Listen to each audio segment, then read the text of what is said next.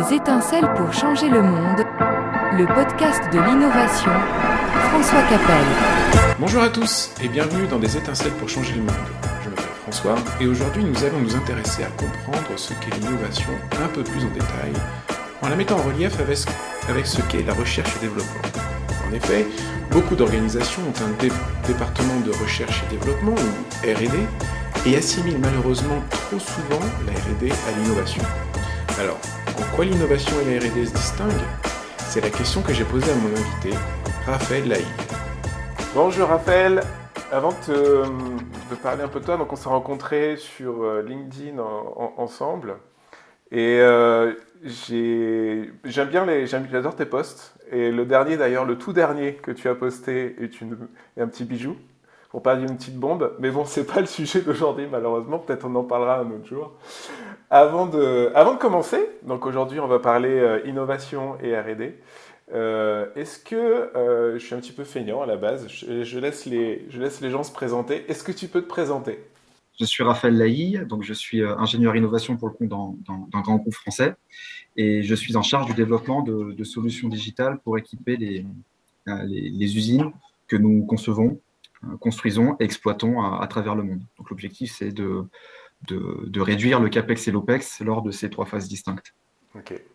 Et donc si il fallait te caractériser en mots-clés, en hashtag, qu'est-ce que ça serait? Alors le, le, premier, ce serait hashtag innovation. Évidemment, ouais. parce que c'est bien plus qu'un métier, pour moi, c'est une véritable passion. Euh, ouais. Créer de la valeur euh, pour l'entreprise, pour, le, pour une organisation, euh, pour la société de manière générale. Donc, hashtag innovation pour le premier. Euh, pour le deuxième, euh, je dirais hashtag sport. Parce que le sport, c'est une partie intégrante de ma vie. C'est toujours quelque chose qui m'a accompagné. Euh, J'ai fait 15 ans de foot, 10 ans de badminton. Donc c'est quelque chose dans lequel je me, euh, je me retrouve souvent. Et puis le dernier hashtag, ce serait hashtag curieux. Euh, J'aime beaucoup apprendre, découvrir de nouvelles choses, et particulièrement à travers des voyages. Donc j'ai eu l'occasion avant en Covid, dans le monde d'avant, de, de, faire quelques voyages à dos en Amérique latine. Et c'est une région que, que j'apprécie particulièrement, en Colombie notamment, ou, ou l'Argentine. D'accord. Euh, et, et d'ailleurs, bah, les auditeurs ne le voient pas, mais tu es en train de siroter un petit, euh, un petit yerba maté. c'est ça, c'est ça. Donc j'ai ramené quelque chose euh, d'Amérique latine. J'ai vécu un an en Argentine et j'ai pris le pli assez rapidement. Super.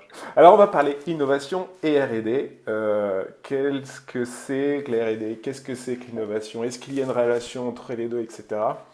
Alors je te commence peut-être de commencer par des, des définitions, histoire de, de, cadrer un peu le, le, le, sujet de la discussion. On va commencer peut-être par le plus simple, peut-être, entre guillemets. Qu'est-ce que c'est la RD Qu'est-ce que c'est la recherche et développement au sein d'une entreprise? Et qu'est-ce que c'est sa mission pour toi? Alors, si, on caricature la mission de la RD, euh, en fait, quand on regarde la RD, ça consiste à, dépenser de l'argent pour trouver des idées ou répondre à une problématique définie. Euh, mais comme tu le, tu, tu le sens bien, euh, investir du temps et de l'argent en RD, ça ne débouche pas forcément sur des innovations. En fait, la RD a pour mission de résoudre des problématiques techniques ou d'améliorer un état de l'art technique. On dépense de l'argent pour avoir des idées, grosso modo. Et générer du savoir. Et générer du savoir, exactement. Tout ça interne à l'entreprise. Et alors, qu'est-ce que c'est pour le coup l'innovation? Alors, euh, tandis, alors que la R&D, ça consiste justement à, à dépenser de l'argent pour avoir des idées, l'innovation, ça consiste plutôt à utiliser des idées pour créer de la valeur. Donc en fait, la grande différence, elle est ici. Parce qu'en fait, les idées, on peut en acheter à l'extérieur. On peut en acheter auprès de d'autres entreprises. C'est typiquement ce que faisait Apple avec euh, le parc Xerox. Uh -huh. euh, le parc Xerox a, établi toutes les, les, les normes de l'informatique qu'on connaît aujourd'hui et ils n'ont jamais vraiment réussi à les valoriser sur le marché. Donc l'innovation, plus que de la, de la R&D, c'est l'introduction d'une invention dans un environnement social, dans un environnement déjà existant. Et c'est pour ça aussi que euh, quand on parle d'innovation, il y a quelque chose qu'il faut énormément avoir en tête, c'est que l'innovation, il faut la penser dans le contexte dans lequel on se trouve. Ce qui est important en innovation, c'est le contexte dans lequel on veut l'appliquer. C'est ça qui est très important, parce que c'est de ce contexte que vont émerger toutes les difficultés qu'on connaît. Et il y a une, euh, difficulté en plus aussi, je pense, dans l'innovation, ou du moins si on veut essayer de définir ce que c'est l'innovation, c'est qu'il y a une sorte de dualité du, du, comment dire, du terme, parce qu'il caractérise non seulement le process, c'est-à-dire le processus, mais aussi le résultat. Est-ce que tu serais d'accord avec ça? Oui, oui, oui, complètement. Alors ça, c'est quelque chose qui, est dû à, plusieurs choses. c'est qu'en fait, le, réflexe quand, un directeur innovation arrive dans une entreprise, c'est qu'il cherche à rationaliser l'innovation, à structurer la démarche avec différentes étapes qui se suivent de manière linéaire.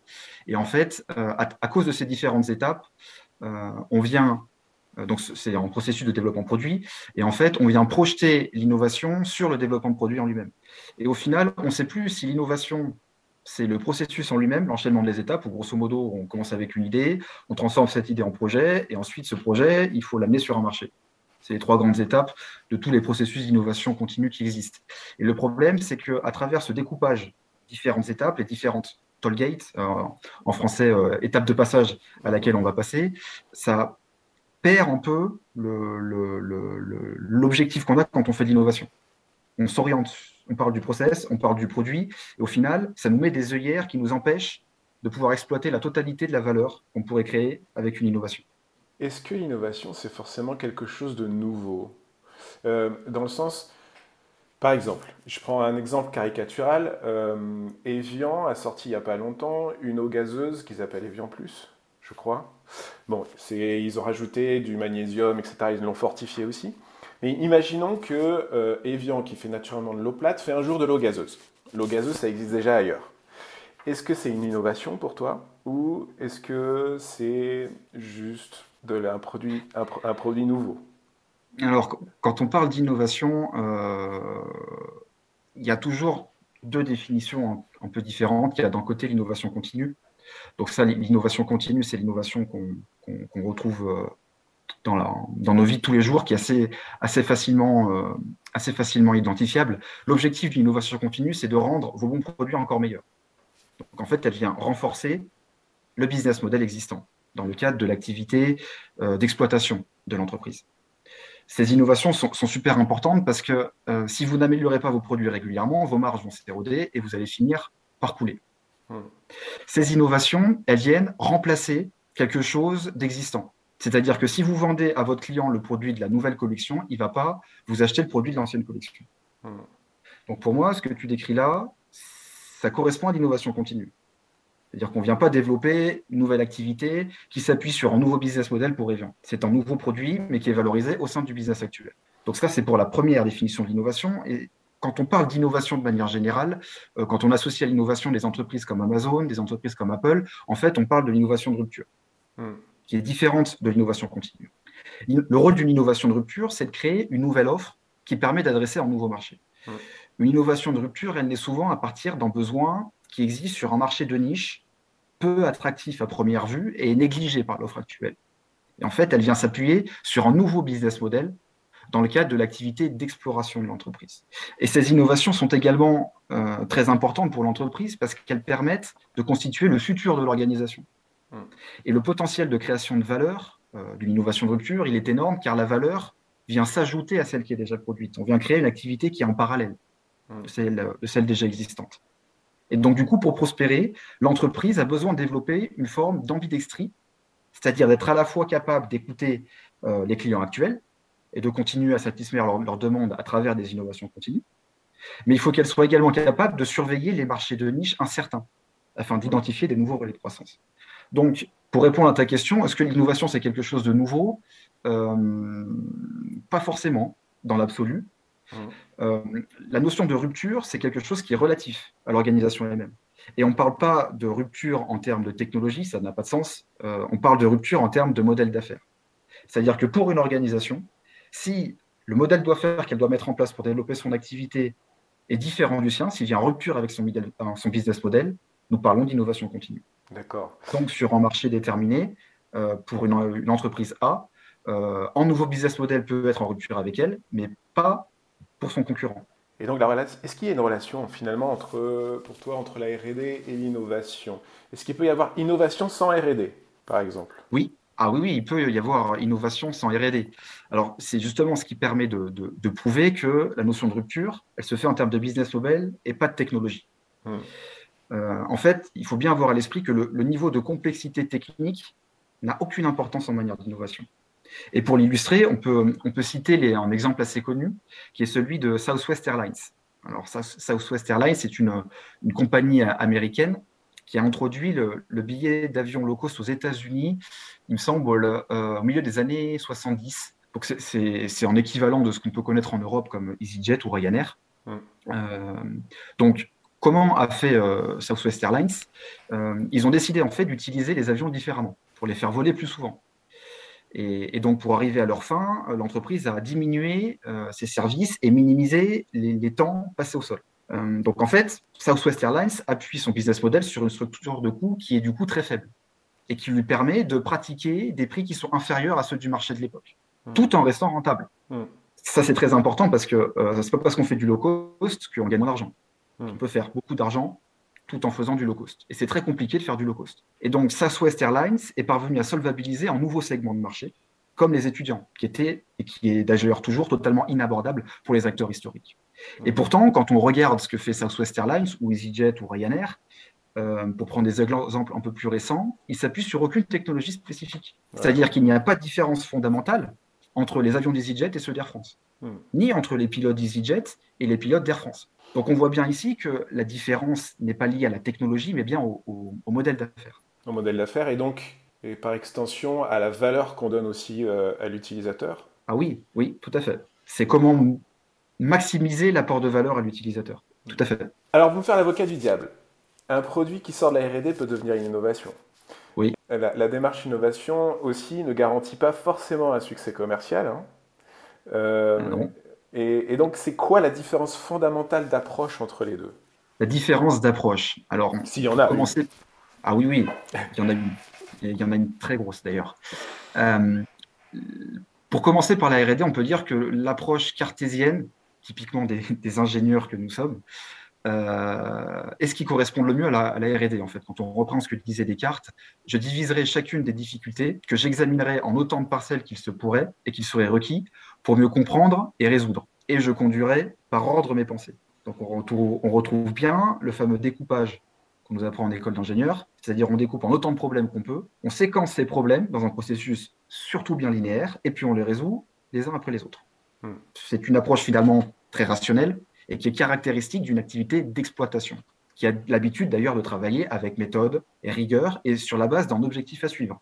Parce que là, ça veut dire qu'on part du principe qu'on sait là où on veut atteindre. Hmm. On connaît l'objectif. Et la différence justement avec une, démarche plutôt de l'innovation, c'est que là, on part sur une démarche d'ouverture. Euh, l'innovation est caractérisée par une approche qui est exploratoire, dont l'objectif est plutôt d'assembler des morceaux pour se faire une idée du tout, hmm. sans savoir forcément dès le départ euh, ce à quoi doit ressembler le tout. Donc en fait, l'innovateur, au lieu de tout découper comme il va le faire dans une activité euh, d'exploitation, il va au contraire rassembler, combiner certains éléments, les organiser, les désorganiser pour les réassembler différemment, jusqu'à que, d'un seul coup, le tout fasse sens. Hmm. Donc on n'est pas dans une logique de découpage, on est dans une logique de, rassemblage. Hmm. Donc en fait, on voit bien que ces deux approches nécessitent des profils de collaborateurs qui sont complètement différents. On a d'un côté la RD qui va privilégier l'embauche d'hyper spécialistes, des ingénieurs, des docteurs, des personnes qui ont 10, 15 ans d'expérience sur des problématiques techniques de pointe. Pourquoi? Parce que l'hyperspécialisation permet en fait d'être à l'aise face à un problème qui est, déjà rencontré. Et le problème de l'hyperspécialisation, c'est qu'une fois qu'on sort de ce cadre, qu'on arrive dans un contexte euh, nouveau, inédit, les hyperspécialistes se retrouvent complètement diminués. Et c'est pour ça que en innovation, les hyperspécialistes sont toujours mal à l'aise parce qu'on est dans un, dans un contexte caractérisé par l'incertitude. Et on ne sait même pas où on veut aller d'ailleurs. Hmm. La plupart des temps, quand on rentre dans un labo R&D, la première chose qu'on nous demande, c'est une spec technique, c'est-à-dire où c'est qu'on veut aller. Et en innovation, on ne sait pas où on veut aller. Donc ça explique aussi pourquoi il y a tant de projets d'innovation qui échouent. Parce que ceux à qui nous les confions d'habitude, les fameux ingénieurs, managers, chefs de produit, chefs de projet, font exactement fait le contraire de ce qu'il faut pour faire émerger la nouveauté. C'est-à-dire qu'ils dévisent au lieu d'assembler. Est-ce que la R&D et l'innovation peuvent alors fusionner? Est-ce qu'on peut dire euh, bah, euh, bah, l'innovation euh, chez nous, elle est en R&D Oui, c'est une, une possibilité de s'organiser pour moi, l'innovation arrive en amont de la R&D. C'est-à-dire que la R&D est très très efficace quand on lui trace le chemin à suivre, quand on lui expose la problématique et quand le problème est bien défini. En innovation, on part du principe que le problème est de par sa nature mal défini. Donc notre, notre travail en tant qu'innovateur, c'est d'arriver à comprendre quelle est la problématique à résoudre. Faire tout un travail exploratoire pour en fait définir le cahier des charges. C'est intéressant cet aspect temporel que tu cites parce que effectivement, l'innovation arrive en R&D, euh, avant la R&D d'un point de vue timing, on va dire, d'un point de vue chronologie. Mais est-ce qu'il ne vaut pas aussi au-delà de la R&D après Si, si, si, si. Donc en fait, ça englobe le tout. C'est vraiment une démarche qui est un peu plus longue sur le temps. Comment tu... Oui, c'est une démarche qui est plus longue sur le temps parce qu'on vit dans un monde qui évolue, dans un monde qui est dynamique. Euh, ce qui est vrai aujourd'hui n'était pas forcément hier et ne le sera probablement pas demain. Hmm. Donc c'est-à-dire qu'il faut continuellement être capable de se transformer, euh, de, changer nos approches pour pouvoir justement euh, s'inscrire dans cette dynamique-là. Et ça, c'est aussi le travail de l'innovation, d'être capable d'identifier les critères de performance qui vont changer sur un marché, d'être capable de pouvoir cerner différents mouvements sur un marché, parmi ces mouvements, d'identifier ceux qui mèneront à rien, et ceux qui, au contraire, vont faire émettre les, besoins de demain. Et ça, c'est un travail, en effet, qui, est continu. Donc, l'innovation, pour moi, c'est pas simplement un département, comme l'innovation, c'est plus un état d'esprit. C'est plus quelque chose qui doit être ancré dans la culture de l'entreprise. Parce qu'on la retrouve, comme tu l'as dit, en fait, à tous les niveaux. Ouais, donc du coup, juste euh, dans les sociétés, les grandes sociétés, le département R&D, il est clairement identifié. Il est, il est identifié dans l'arbre généalogique, dans l'arbre hiérarchique, pardon, mais également physiquement dans le bâtiment. Il y a les labos, il y a les etc. C'est clairement défini. L'innovation, c'est elle est où? Elle est comment on la définit l'innovation? Comment elle devrait idéalement apparaître dans une organisation? Alors, c'est une bonne question et euh, je suis tombé sur, une stat récemment. Je crois que c'est Philippe Silberzan qui l'a qui l'a annoncé. Euh, il y a une stat qui fait très mal en fait aux entités innovation des grands groupes c'est que leur durée de vie moyenne est de 3 ans. 3 ans de durée de vie moyenne pour une entité innovation au sein d'un grand groupe. C'est très peu, surtout quand on sait qu'il faut entre 3 et 5 ans pour qu'une entité innovation soit un acteur identifié et crédible au sein d'une organisation. Donc déjà, ce qui est embêtant, c'est que on remarque que les, entités innovation se succèdent les unes les autres, sans forcément avoir le temps de pouvoir déployer tout ce qu'elles peuvent mettre en place. Tandis que, comme tu l'as dit, les, départements R&D euh, sont souvent centralisés là où il y a de la recherche. Donc, ce sont des centres de recherche et qui ne sont pas forcément amenés à beaucoup bouger. Donc c'est vrai que c'est pas forcément facile d'identifier euh, des départements innovation dans les entreprises parce que ça bouge beaucoup. Pour, le, pour l'exercice un petit peu fun, j'ai envie de te soumettre des cas concrets qui sont parfois vécus. Hein. Euh, et j'aimerais que tu réagisses un petit peu à, ces cas-là. Alors le premier, c'est euh, quelque chose que j'ai vu sur un site internet d'une grande société. la cité n'aurait aucun intérêt, mais néanmoins, voilà ce que ça dit. La recherche et innovation au cœur de notre stratégie. Chez nous, il n'y a pas d'innovation sans science. Et c'est ce qui nous permet de, marquer notre différence depuis 1909. Chaque jour, ce sont plus de 4000 personnes qui travaillent au sein de nos centres de recherche et innovation dans le monde pour découvrir, inventer, développer et répondre ainsi toujours mieux aux besoins et aspirations des consommateurs par des produits toujours plus performants, à la qualité et à la sécurité irréprochables. Qu'est-ce que tu en euh, Il y a un changement de, comment dire, de langage euh, le développement est remplacé par innovation. Euh, mais ce qui est intéressant, c'est qu'on voit qu'il y, a encore toujours cette approche technique. Euh, la R&D est associée à l'invention. De ce que dit l'entreprise, c'est qu'elle cherche aussi à adresser ses clients existants. Grosso modo, quand on parle d'innovation, il y a trois types d'entreprises. Il y a les premières qui sont les, extraterrestres, hein. les Apple, les Amazon qui arrivent à créer leur marché, créer leur business model, créer tout un écosystème nouveau sur lequel ils arrivent à produire de la valeur. Et puis, il y a deux, autres types d'entreprises qui sont un peu plus courants. La première qui part de son expertise sur son client, sur les besoins des clients. Et en fait, parce qu'elle connaît très bien ses clients et qu'elle arrive très bien à les adresser, elle est capable d'identifier des nouveaux produits qui vont répondre à leurs besoins. Entreprise qui n'a pas besoin de la R&D, invention, qui va plutôt faire de la R&D euh, business. Mmh. Et puis, il y a d'autres types d'entreprises qui, elles, au contraire, ont un très fort savoir-faire technique, sont capables de, de, faire des produits à haute valeur ajoutée, et qui, eux, vont plutôt chercher des débouchés marchés. Donc, à qui est-ce qu'on va vendre ce qu'on peut faire? Donc, ce qui est marrant, c'est qu'à travers les intentions de l'entreprise, on peut rapidement voir quel type de profil on a à faire. Hmm. Est-ce que c'est plutôt une entreprise qui va faire de la R&D, une entreprise qui va, qui va chercher des débouchés sur un marché, au contraire, une entreprise qui connaît très bien ses clients et qui va chercher à leur pousser des nouvelles offres. Auquel cas, l'enjeu n'est pas tant de la R&D technique, mais plutôt de la R&D business, avec des nouveaux modèles d'affaires. Qu'est-ce que tu penses de euh, la directrice marketing maintenant responsable innovation. Sous-jacent, la question est est-ce que l'innovation c'est une discipline à part entière ou est-ce que bah, n'importe qui entre guillemets, je, dis bien entre guillemets, euh, que ce soit marketing ou recherche et développement, peut être du jour au lendemain responsable de, de l'innovation? C'est une bonne question. Euh, comme on lisait tout à l'heure, je pense que l'innovation, ça se trouve dans beaucoup de, de, services, beaucoup de départements. Ce n'est pas forcément restreint à un endroit dans l'entreprise. Euh, pour moi, l'innovation, c'est plus une question de philosophie, d'approche, euh, mais qui a quand même des spécificités, comme on l'a dit. pour moi, tout le monde n'est pas forcément capable de faire de l'innovation, et parce que déjà, tout le monde ne veut pas faire d'innovation. Il y en a qui préfèrent euh, avoir des cadres clairement définis et rester dans leur process, et d'autres qui, à l'inverse, préfèrent être plus créatifs, un peu plus libres pour proposer des nouvelles choses. Et pour l'organisation, il n'est pas forcément non plus souhaitable que tout le monde fasse de l'innovation, parce que sinon, ce serait une sorte d'anarchie euh, totale. Mmh. imaginez, le client, demain, il vous appelle, il a un problème, euh, mais on ne peut pas lui répondre parce qu'on est en, séance de créativité.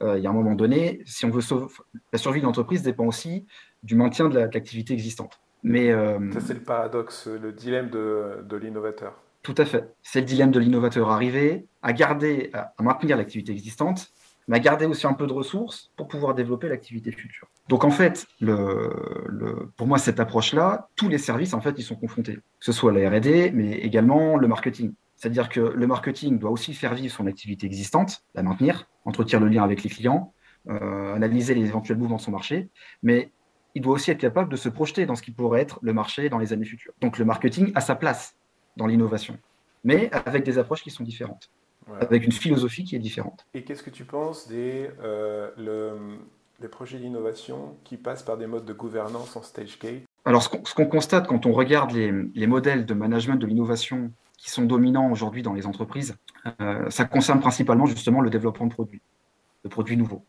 Et ça passe justement généralement par les étapes qu'on a, qu'on a mentionné euh, tout à l'heure, trois grandes étapes, idée, projet, marché. C'est un modèle qui est assez linéaire, qui est simple et qui a été affiné justement avec des, en ajoutant des différentes étapes et différentes portes, comme tu viens de le dire, à travers toutes ces étapes.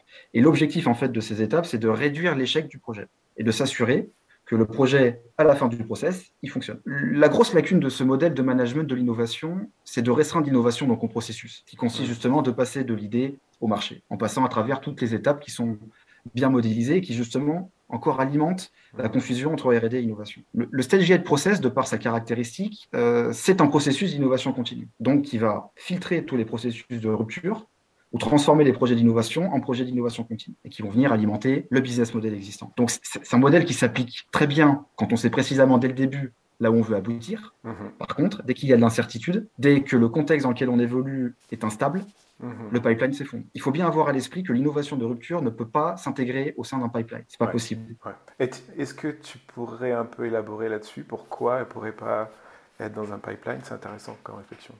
C'est de par nature, l'innovation est incertaine. Euh, ce sont des choses qu'on a du mal à imaginer. Euh, d'ailleurs, on voit très bien par des statistiques, 80% hein. euh, des nouveaux produits qu'on lance sont des échecs commerciaux. Donc déjà, constat très simple, euh, on ne sait pas prédire à l'avance si le produit sur lequel nous travaillons sera un succès ou pas. Et ce, parce que déjà, les processus d'innovation euh, sur les produits sont longs, ils prennent du temps. Donc, ce qui était vrai lorsque le projet est entré dans le processus, ben, il n'est plus forcément quand il sort du processus. Parfois, il peut s'écouler 2, 3, 5 ans. Alors d'ailleurs, ce qui est intéressant, parce que c'est là où on voit parfois des entreprises euh, de l'automobile sortir des gros 4x4 à un moment où on parle de changement climatique. Mmh. C'est un peu l'illustration aussi du, Mm. On a des tendances et c'est là où on voit que certaines entreprises sont parfois euh, découplées entre ce qu'elles font en interne et les tendances du monde extérieur, mais aussi parce que le monde extérieur évolue. Il faut être capable de l'intégrer ça dans le processus. Et ça, le processus, il n'aime pas trop, parce qu'on ne sait pas dans quel sens ça va aller. Qu'est-ce que tu penses de la phrase euh, Ah, c'est une superbe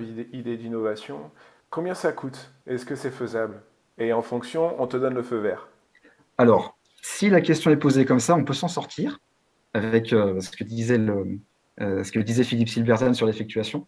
Donc on peut arriver à s'en sortir, mais en général, il y a une autre question qui vient ou juste avant ou juste après, c'est combien ça rapporte? Et là, quand on a affaire à l'innovation de rupture, bah, combien ça rapporte, on n'en sait rien. Parce que comme on l'a dit précédemment, le marché, c'est une niche. Hmm. Donc ce qu'on peut dire, c'est qu'on ne sait pas, mais probablement c'est très peu. Euh, ça n'a rien à voir avec les millions ou, les dizaines, centaines de millions que fait la grosse entreprise. Donc c'est pourquoi est-ce qu'on va aller là-bas euh, Et donc c'est là où on peut commencer à avoir du mal. C'est assez caractéristique au final de, critères d'un processus qui génère des innovations continues.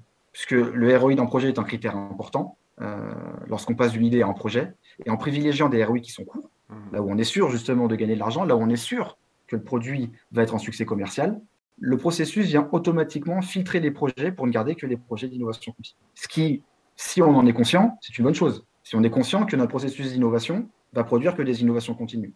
Le problème, c'est que parfois, les grands dirigeants, quand on leur parle d'innovation, donc ils pensent Apple, ils pensent euh, donc Apple avec l'iPhone, ils pensent Amazon avec AWS, et toute l'immense création de valeur qu'il y a autour. Sauf qu'il y a un vrai décalage entre cette attente et l'arrêté de ce que produit le processus, qui sont des innovations incrémentales, qui permettent de sauvegarder l'activité existante, mais qui vont jamais produire autant de valeur qu'une innovation de rupture. Et alors, est-ce que tu crois que les entreprises ignorent ce qu'est l'innovation par rapport à la R&D euh, Est-ce que, est-ce que euh, est-ce que c'est une pure ignorance de, ce qu'est l'approche innovation par rapport à l'approche euh, recherche et développement? Et si oui, est-ce qu'il y a des outils pédagogiques que tu vois arriver? Est-ce qu'il y a des trucs pour essayer de, convertir et d'accompagner un peu ces, entreprises dans cette approche qui, est plus, qui serait plus orientée innovation? Alors oui, c'est sûr qu'il y a une, confusion euh, globale entre R&D et innovation. Et d'ailleurs, euh, on peut l'ouvrir, c'est pas seulement dans le cadre de l'entreprise, mais en sens bien plus large quand on regarde ce que fait concrètement les systèmes d'aide à l'innovation et les aides gouvernementales, euh, notamment en France, que ce soit BPI, le CIR, le C2I, euh, le JEI, en fait, ils n'aident pas l'innovation, mais la recherche. Ce qui véhicule justement l'idée que l'innovation est synonyme de recherche et développement. Que ça consiste à développer des produits et que dépenser de la R&D va entraîner un flux d'innovation et de création de valeur, ce qui est faux. si de grosses dépenses de R&D étaient synonymes d'innovation performante, une entreprise comme IBM, qui est aujourd'hui un des plus gros producteurs de brevets au monde, si ce n'est pas le plus gros producteur de brevets au monde, euh, serait l'entreprise la plus valorisée. Et ce n'est pas le cas. La valeur d'Apple est 30 fois supérieure. Et d'ailleurs, tu, tu, as d'ailleurs aussi posté, toi, sur LinkedIn, euh, un joli graphe, que je mettrai le lien en, commentaire de ce podcast, pour montrer la corrélation entre la RD et, euh, et, la croissance. Et on voit justement qu'il n'y en a pas. C'est un, un, nuage de points. Et, mais alors, ça veut dire quoi? Ça veut dire qu'il faut continuer à faire la R&D ou c'est inutile ou, quoi? Non, la R&D n'est pas inutile si elle est mise euh, à la disposition d'une stratégie. Euh, la R&D, ce qu'il faut bien comprendre, c'est que ce n'est pas une fin en soi, c'est qu'un outil qui doit, mettre, qui doit être mis au service de la stratégie de l'entreprise. Donc, comme tu viens de le dire, il n'y a pas de corrélation euh, R&D et croissance, mais ça ne veut pas dire qu'il ne faut pas faire d'innovation.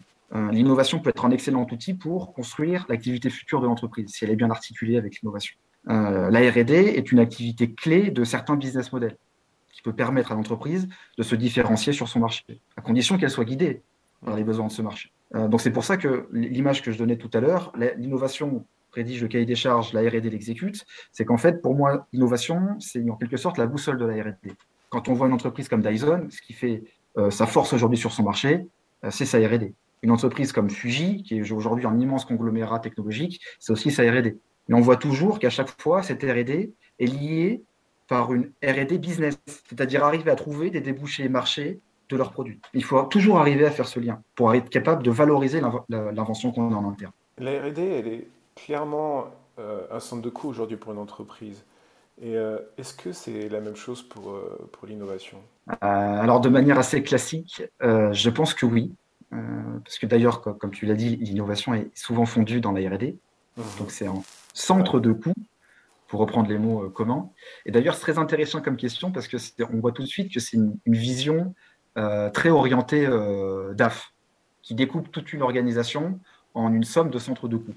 Et d'ailleurs, quand on regarde sous cet angle-là, on se dit, bah, en fait, comme n'importe quel centre de coûts, bah, l'innovation est susceptible de pouvoir être optimisée avec des budgets un peu plus réduits, pour coûter moins cher ou gagner plus d'argent. donc on se retrouve dans une situation finalement qui est assez paradoxale, parce que tout le monde euh, est d'accord pour dire que l'innovation est une, source de valeur cruciale pour l'entreprise, mais on continue à la considérer comme un centre de coût mmh. qui consomme des ressources, euh, de l'argent, euh, du temps, donc en fait qui, détruit des ressources que l'organisation a. Et on ne le voit pas comme une source justement de, richesse qui produit de la, valeur. Et c'est intéressant parce que l'année dernière, j'ai découvert une, démarche qui permet justement de prendre à contre-pied cette approche classique de vision de l'innovation comme un centre de coût.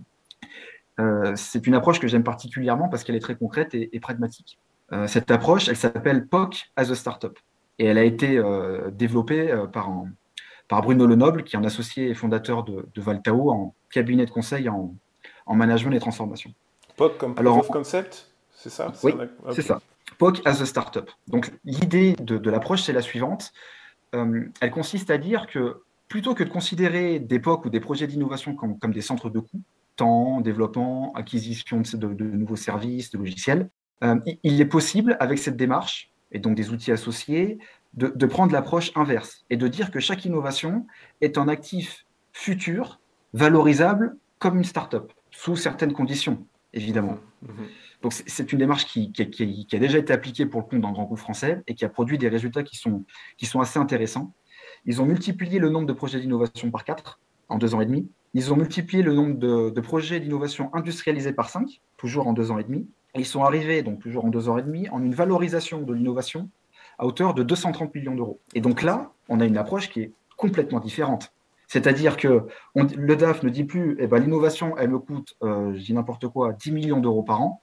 Elle me dit, bah, aujourd'hui, je la valorise à 230 millions d'euros. Elle a produit 230 millions d'euros de valeur.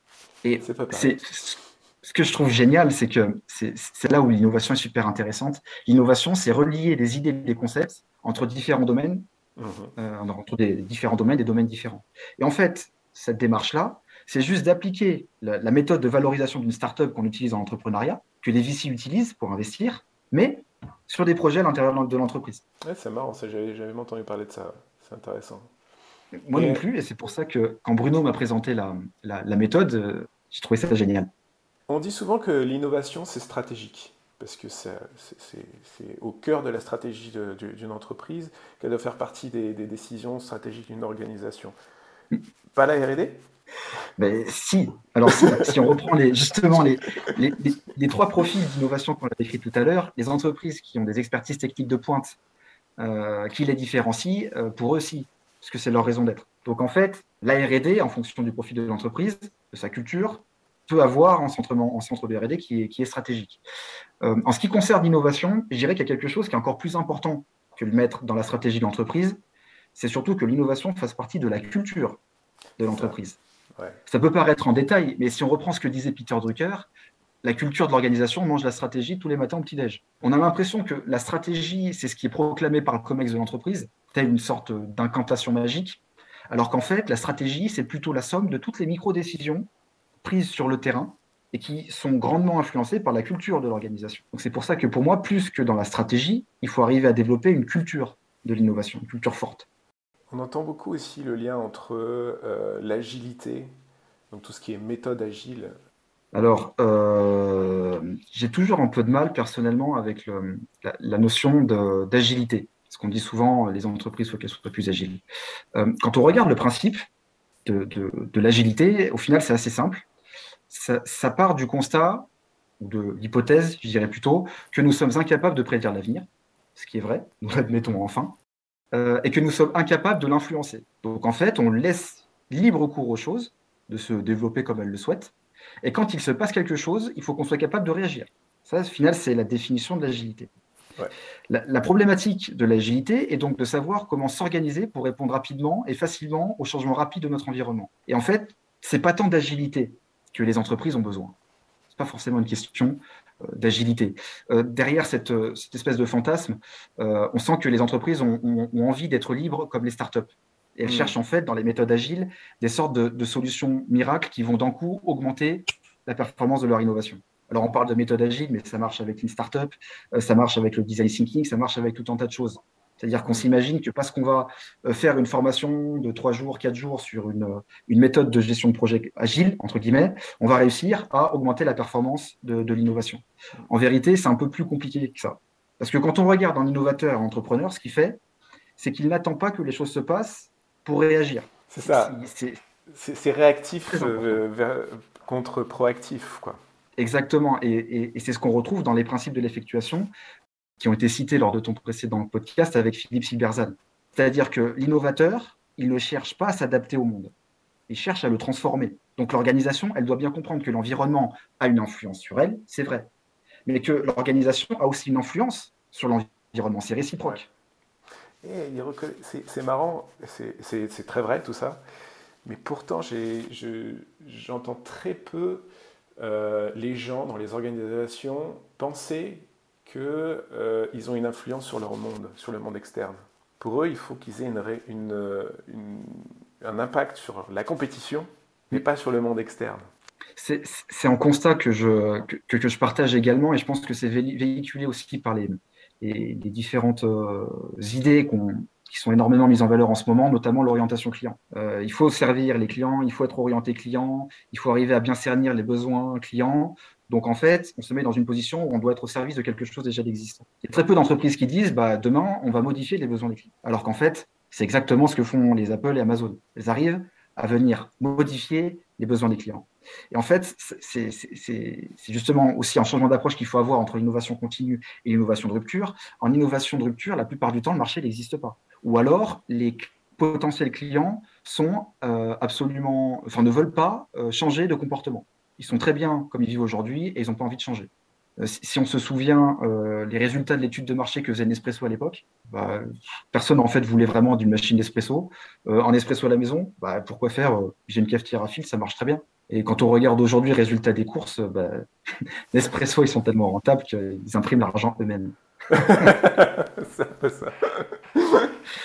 Si, on reprend d'autres exemples d'études de marché, celle qui était menée pour, pour développer le, le téléphone mobile, les gens disaient en téléphone mobile, mais il y a des cabines téléphoniques à tous les coins. Mais c'est ça. Pourquoi j'aurais besoin d'un téléphone mobile? Aujourd'hui, ça nous fait sourire. Bien sûr. Bien sûr. Je pense qu'on rit encore aujourd'hui de certaines choses qui vont se passer et dont on n'est pas capable aujourd'hui d'apprécier euh, l'impact. La chose qui serait le plus importante dans une, société, c'est la RD ou l'innovation? Pour moi, ça reste l'innovation. Ça reste l'innovation parce que pour, euh, pour prospérer euh, sur le long terme, l'entreprise n'a pas forcément besoin de RD. On l'a vu, euh, Southwest Airlines n'a pas de centre de RD particulier. Ils n'ont pas des différences technologiques fondamentales et pourtant ils arrivent à survivre. Et pourtant, ils sont toujours rentables. Quand on voit la crise du Covid qu'on a traversée là, enfin qu'on est encore en train de traverser depuis deux ans, on a vu que les compagnies aériennes, les grosses compagnies aériennes ont cherché aussi à se positionner sur le modèle low cost avec des, des, entreprises low cost, Hop avec Air France. Et on a vu que dès le début de la crise Covid, ces entreprises ont coulé. Hop n'existe plus. Donc c'est super intéressant parce qu'on voit que même, donc 75, là on est en 2020, 2022, on va dire 40 ans, euh, même au bout de 40 ans, Air France n'a toujours pas compris quel était le véritable business model qui permettait de se positionner sur le low cost. Parce qu'aujourd'hui, euh, EasyJet est toujours vivant, Ryanair est toujours vivant, Southwest Airlines sont toujours vivants. Et pourtant, ils n'ont pas besoin de technologie. Donc pour moi, le business model est bien plus important que la technologie. Parce que ce qui valorise la technologie, c'est bien le business model. Comment t'expliques que ce ne soit pas aussi euh, que, cette clé qui est pourtant visible hein, ne, soit pas utilisée plus que ça dans les sociétés aujourd'hui, j'ai l'impression. Comme tu parlais d'Air France par exemple, ou on, parlait, on peut aussi parler de, l'exemple fameux de Kodak. Euh, comment ça se fait que les grandes entreprises, les grandes corporations n'utilisent pas ces clés? Déjà parce que c'est très difficile pour une organisation, surtout quand elle est grosse, de pouvoir, euh, les exploiter. Euh, une organisation, un leader du marché par définition, c'est une entreprise qui a réussi à optimiser ses procédés, à, déployer tout un tas d'outils, euh, à, arbitrer en tant que, organiser en tant que chef d'orchestre ses, collaborateurs pour arriver à produire de la valeur sur le marché. Comme ce sont les premiers, ce sont les meilleurs à, les meilleurs à le faire. Le problème, c'est que tout ceci euh, ce, déploiement d'outils au sein des organisations, euh, ça devient donc la raison du succès. C'est une très bonne nouvelle. Mais donc, du coup, on associe le, succès de l'entreprise à ces éléments-là. Et petit à petit, les processus, les outils, les manières de, gagner de l'argent entrent avec le temps dans la culture de l'entreprise. Tu, as parlé de Kodak, c'est un super exemple. Quand on voit euh, Kodak, qui d'ailleurs a disrupté le marché de la photographie au début du XXe siècle, c'est eux qui ont euh, déployés, qui ont ouvert, rendu accessible la photographie au, consommateur global. Avant, on faisait des portraits mhm. à la main. Euh, avec l'arrivée de Kodak, on s'est mis à pouvoir prendre des photos. Si on regarde le business model de Kodak, qu'est-ce que c'est? Euh, Donc, c'est un, business model de type bait and hook, à pâté ferré. Donc, il y a un produit pas cher, pas cher accessible, qui est l'appareil photo pour appâter le client. Et ensuite, Kodak se fait de l'argent sur la vente récurrente de films et sur le développement des films, des films argentiques. Comme Nespresso avec la capsule. Exactement. Comme Nespresso avec, avec la capsule, sauf qu'il me semble que Nespresso font même de la marge sur la machine à café. Ils sont encore plus forts. Ils sont encore plus forts. Mais oui, dans, l'état d'esprit, c'est exactement ça.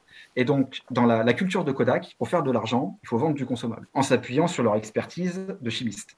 Et quand Kodak a vu arriver le numérique, parce qu'ils l'ont vu arriver, hein, euh, on peut lire que Kodak est mort parce qu'ils n'ont pas vu le numérique, il y a un rapport qui a été commandité par la direction en 1980 sur l'impact du numérique sur la photographie, et les conclusions du rapport sont sans appel. L'avenir de la photographie sera numérique. Ouais, puis pire les dirigeants de Kodak, C'était en interne que ça a été créé. c'est encore pire que ça. L'inventeur de l'appareil photographique, c'est Kodak. Hein. Ils ont inventé le capteur mégapixel, donc ils avaient tout ce qu'il fallait en interne. Exactement. Donc, ce qui permet aussi d'illustrer le fait que la R&D n'est pas synonyme de survie à long terme de l'entreprise. Mm. Parce que là, la R&D était, était, euh, était, super performance, mais ils n'ont jamais réussi à la valoriser au sein d'un nouveau business model. Parce que comme pour Kodak, pour faire de l'argent, il fallait vendre du film, bah, quand ils ont développé l'appareil photo numérique, qu'est-ce qu'ils se sont dit?